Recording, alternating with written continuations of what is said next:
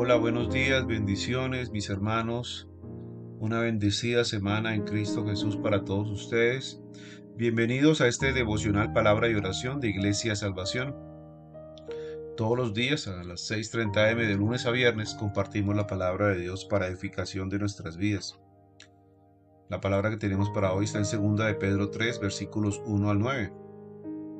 Dice así la palabra de Dios. El día del Señor vendrá.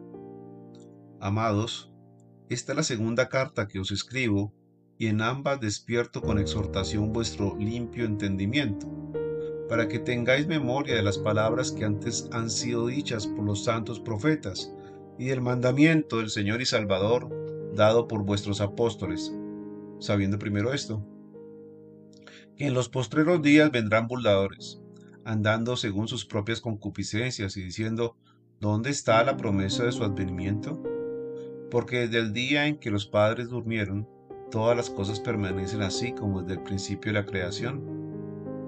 Estos ignoran voluntariamente que en el tiempo antiguo fueron hechos por la palabra de Dios los cielos y también la tierra, que proviene del agua y por el agua subsiste, por lo cual el mundo de entonces pereció anegado en agua pero los cielos y la tierra que existen ahora están reservados, por la misma palabra, guardados para el fuego en el día del juicio y de la perdición de los hombres impíos. Mas, oh amados, no ignoréis esto, que para con el Señor un día es como mil años y mil años como un día. El Señor no retarda su promesa, según algunos la tienen por tardanza, sino que es paciente para con nosotros, no queriendo que ninguno perezca, sino que todos procedan al arrepentimiento. Amén. Palabra de Dios en 2 de Pedro 3, versículos 1 al 9. Y el apóstol Pedro está exhortándonos aquí a través de estas palabras a creer y a tener claro la segunda venida de Jesucristo. Los apóstoles del Señor Jesucristo llenaron 260 capítulos del Nuevo Testamento con unas 300 referencias acerca de la segunda venida de Jesús. La revelación entonces del Nuevo Testamento acerca de la venida de Cristo nos debe llevar entonces a predicar el Evangelio para que el Señor reúna a los suyos. Las advertencias sobre los juicios y toda la información sobre el reino y la enseñanza sobre la justicia eterna de Dios constituyen entonces pruebas irrefutables de la segunda venida de Cristo y del juicio de los malos. Los falsos maestros, entonces, aquellos que en los postreros días, es decir, los postreros días son los tiempos que estamos viviendo nosotros, que son a partir de que el Señor Jesús ascendió al cielo hasta su segunda venida, estos son los postreros días. Aquellos eh, falsos maestros van a negar la segunda venida de Jesucristo o van a dar fechas y van a, decir que ellos saben cuándo regresa Jesús. Estos falsos maestros, por ejemplo, están como una falsa profeta que creó el movimiento del adventismo del séptimo día, que es una secta.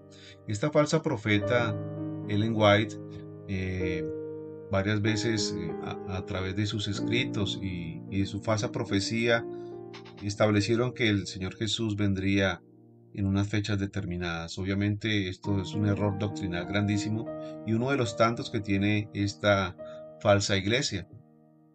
Los adventistas del séptimo día entonces creen que ellos saben cuándo vuelve Jesús. La iglesia de Jesucristo de los Santos Últimos Días, con su profeta José Smith y su libro de Mormón y otros escritos, también han eh, venido a decir cuándo regresará Jesús estas sectas entonces son esos tipos de burladores que andan de acuerdo a sus concupiscencias, a sus propios deseos, generando una falsa profecía del advenimiento, es decir, de la venida de Jesús. Ellos ignoran entonces todo lo que está en el Nuevo Testamento y todo lo que dijo Jesús, porque Jesús dijo que nadie sabe el día ni la hora en la cual, ni lo sabrá, en el cual Él va a regresar a juzgar a el mundo impío. Entonces, ellos ignoran voluntariamente todo lo que establece la, la, escritura acerca del segunda, de la segunda venida de Jesucristo. Y Dios ha debido o ha soportado las blasfemias sin interrupción en contra de su nombre, así como la rebelión, homicidios y transgresiones continuas de su ley. Muchos de estos eh, falsos maestros entonces han desviado a miles y millones de personas a un falso arrepentimiento. En estas sectas entonces no se predica el Evangelio de Jesucristo, sino un Evangelio que es de hombres, lo cual es un anatema, es decir, una maldición. En estas palabras Pedro entonces nos advierte que así como el primer juicio, que fue el primer el diluvio que hubo eh, con Noé, el primer diluvio fue un juicio con agua, el segundo juicio, es decir, que vendrá con la venida de Jesucristo, será con fuego, es decir, con destrucción a la tierra. En el libro de Apocalipsis habla precisamente cómo será ese segundo juicio.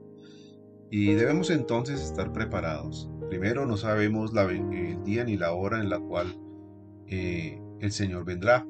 Por eso la aclaración que hace aquí el apóstol Pedro, que para el Señor un día pueden ser mil años o mil años pueden ser un día. Nosotros no sabemos ni conocemos los tiempos de Dios. Los tiempos de Dios no son como el reloj nuestro, no son de 24 horas, son muy diferentes. Entonces, Dios simplemente está siendo paciente, esperando a que las personas se arrepientan, que las personas entonces lleguen a Él. El sendero entonces que lleva a la condenación es el sendero recorrido por el corazón no arrepentido de aquel que rechaza la persona y provisión de Jesucristo y opta por permanecer en su pecado. El Señor es paciente para con todos, para que lleguen al arrepentimiento, pero muchos simplemente lo rechazan porque se niegan a morir a sus pecados. Quieren seguir viviendo en sus deleites, en sus propias concupiscencias. Dios quiere que todos lleguen al arrepentimiento, que todos entonces lleguen a ser salvos. Ese es el deseo del Señor antes de su segunda venida. Por ello entonces vamos a orar. Padre, yo te doy gracias, Señor, por esta mañana que nos das. Gracias, Señor, porque a veces nos puede parecer que eres muy lento para, para actuar.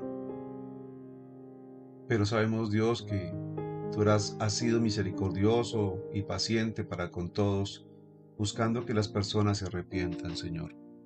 Hoy te pido, bendito Dios, que tú traigas arrepentimiento a esta nación, Señor, a esta ciudad, Señor, al mundo entero, Señor. Porque las personas no buscan arrepentirse, sino buscan sus propios deleites. Quieren seguir en sus pecados. No quieren buscar a Cristo, no quieren seguir a Cristo, sino quieren seguir en sus vidas de perdición. Ayúdanos, Señor, porque el juicio venidero se acerca, Señor. No sabemos exactamente la hora ni el día, Señor, pero sabemos, bendito Dios, que tu segunda venida está próxima, Señor, porque estamos viviendo todo lo que tú nos estás diciendo en tu palabra.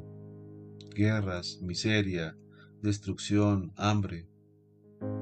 Todo eso son dolores de parto, Señor, que tú nos muestras, que muy pronto entonces vendrá a la tierra tu juicio, Señor.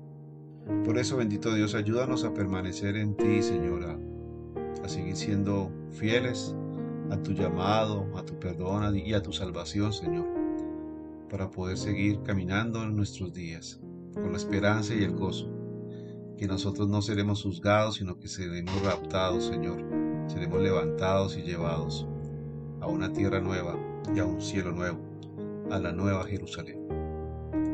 Amén y amén. Mis queridos amigos, hermanos, un abrazo, bendiciones y nos vemos mañana en este devocional Palabra y Oración. Hasta pronto.